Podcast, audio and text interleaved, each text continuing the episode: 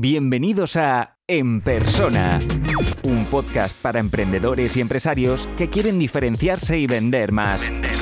Recuerda que puedes recibir todos los recursos gratis en enpersona.com. Si quieres acceder a la membresía para tener acceso a todos los contenidos, las sesiones en directo, las mentorías grupales, la comunidad y el soporte, apúntate ahora en enpersona.com. Esto solo es el principio. Vamos con una pregunta que es muy importante y es cómo mantener las relaciones a largo plazo con los clientes. Y creo que es muy importante esta pregunta porque sin relaciones no, hay ventas, ¿no?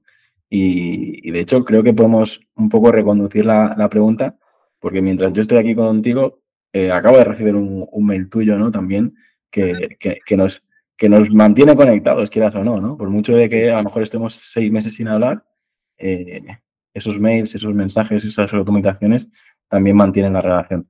Pero vamos con la pregunta, ¿qué harías tú, ¿no? Para mantener esas relaciones? Mira, es una pregunta muy, muy típica también y, problemática en agencias. Leí el otro día un, estudio que normalmente los clientes se van antes de dos años de las agencias. Antes de dos años, la media más o menos, ¿no? Pues por el motivo que sea, también las empresas evolucionan y cambian. No, siempre es porque salgan mal los proyectos. Pero una de las claves para mí del crecimiento de las agencias es mantener clientes. Es mantener clientes lo que te permite, bueno, dar el siguiente escalón con, clientes nuevos. Y este tema de la retención yo creo que eh, una de las claves para mí, o que yo he aprendido también con mis propios clientes y con los clientes de mis clientes, es la sobreinformación. Es el tener eh, sistemas en el que tú constantemente estés informando a tu cliente de lo que estás haciendo, en lo que estás metido, los resultados que está obteniendo, em, cómo se está utilizando tu trabajo para su propio beneficio. Y eso no se consigue con una reunión mensual que muchas agencias van a ese modelo, ¿no? De una reunión mensual y te cuento lo que estoy haciendo. Creo que hay que tener sistemas y hoy en día se pueden automatizar con reportes, con informes, con canales más directos como puede ser a través de Slack con tus clientes, donde puedas comentar en el día a día cosas, eh, de intentar eh, tener eh, algo más de comunicación con ellos, que sepan lo que haces, porque es otra cosa, que el cliente final desde fuera parece que lo que tú haces mm, se hace en una patada. Siempre piensan que es muy fácil. Oye, no, dame una web. Ah, pero si eso un WordPress te bajas una plantilla y ya la metes, ¿no? Digo, métela tú. claro. Para, solo mm, para meter una plantilla igual te una semana. Solo para adecuar cajitas y colores. Solo una plantilla, ¿no? Imagínate si la quieres hacer cosas a medida. Por poner un ejemplo, ¿no? Pero que tú vayas sobreinformando de lo que estás haciendo y sobre todo la clave es decir, mira, tú has invertido esto y esto es lo que estás obteniendo con tu inversión. Eso da tranquilidad. Da tranquilidad y hace, bueno, eh, incrementa la confianza más a largo plazo. ponerlo en, valor, ¿no? Yo lo, ahora que has puesto este ejemplo, empezamos a enviar informes de lo que se, de lo que hacíamos incluso semana a semana, mes a mes, dependiendo del, del tipo de cliente. Y creo que es importante recordarle al cliente eh, lo que estás haciendo, ¿no? Porque si llega, pasan seis meses, ¿no? Que hay agencias que a lo mejor, yo una de las, de las últimas ventas que, que cerré, que fueron ellos que vinieron, no que yo saliera a venderlo, me dijeron, es que eh, la agencia que nos ha llevado durante dos años las redes sociales, creo que solo la vi el, la vez que, le firmé el contrato. Llevo dos años sin hablar con ella y sin, y sin, y sin verlo. Yo, yo por un lado pensé, pues qué crack de agencia que sin hablar con el cliente es capaz de publicar dos años eh, contenido. Porque, o, a saber qué publicaría, ¿no? Y, luego pensé eso, o sea, ¿cómo puedes estar? Yo veo como mínimo cada tres meses tienen que, tienes que, que seguir un contacto y lo estamos hablando, ¿no? Por supuesto, y tener reportes Sí, tener reportes semanales, eh, a lo mejor uno más ejecutivo mensual, eh, pero, pero sin duda tienes que poner en valor tu trabajo. Que para el cliente es transparente, el cliente solo ve, por poner el ejemplo de redes sociales, la foto subida en las redes o el eslogan o la frasecita.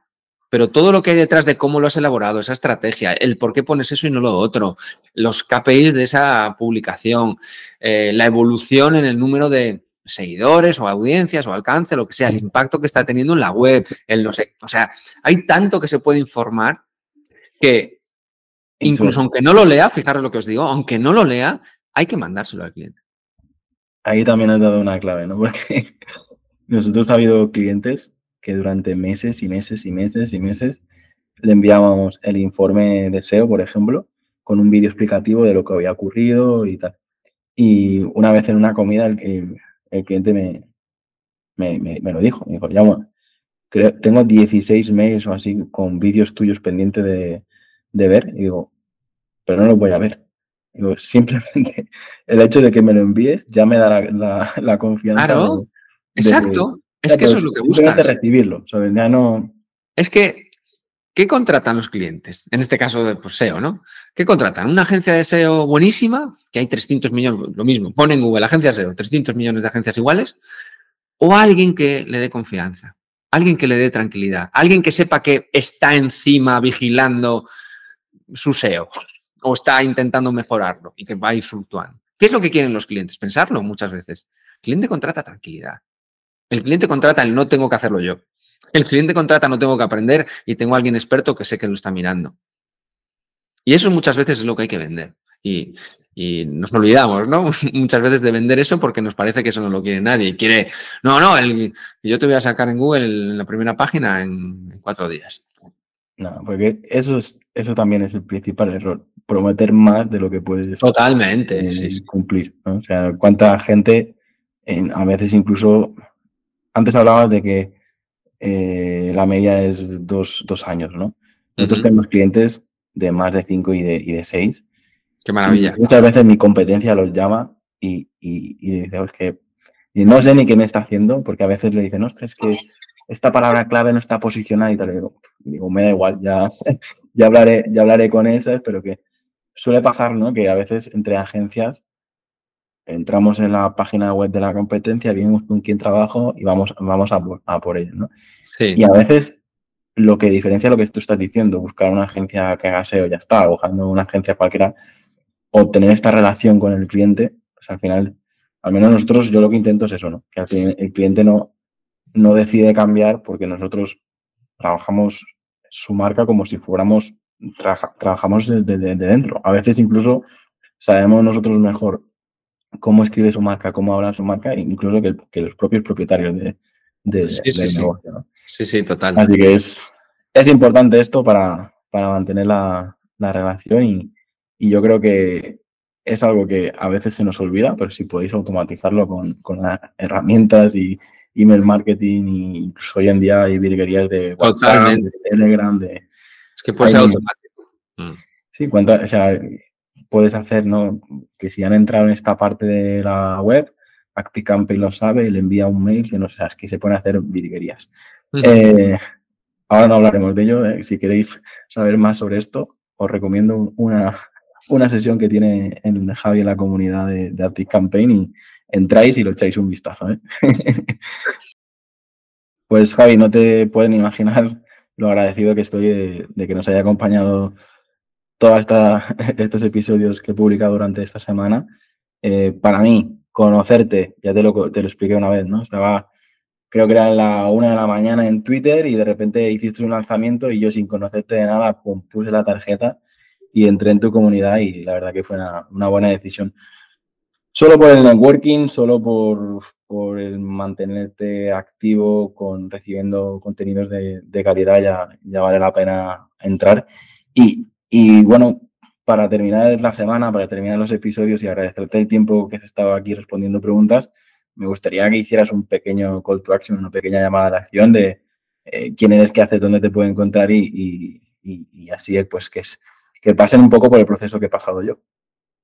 Pues soy Javier Consuegra de Sales Hackers, ayudo a emprendedores, agencias, startups, y alguna gran empresa también a diseñar procesos de ventas, a entender que la venta es algo muy bonito, que se puede vender de manera proactiva, sin engañar, sin, sufrir el síndrome del impostor eh, y que gracias a tener estos procesos diseñados, pues llegas hasta amar las ventas. Y me podéis encontrar en LinkedIn como Javi Consuegra, en Twitter como Javi Consuegra. Ahora también estoy en TikTok y en Instagram haciendo por ahí un poco el moñas, que me está gustando mucho. También me podéis encontrar en esas redes. Y tenemos una comunidad de ventas donde ayudamos a pequeños empresarios, a pequeños emprendedores, a vender mejor.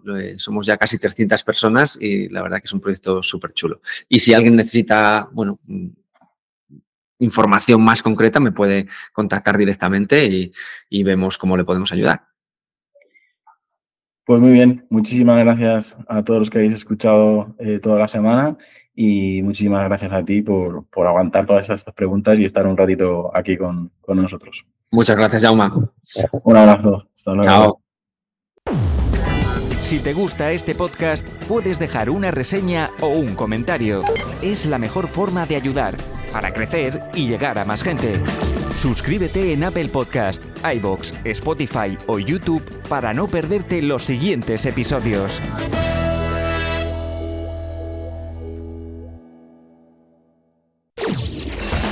Y aquí termina el episodio de hoy. Muchas gracias por escucharlo y compartirlo en redes sociales. Encuentra este y todos los otros episodios en enpersona.com. Enpersona.com.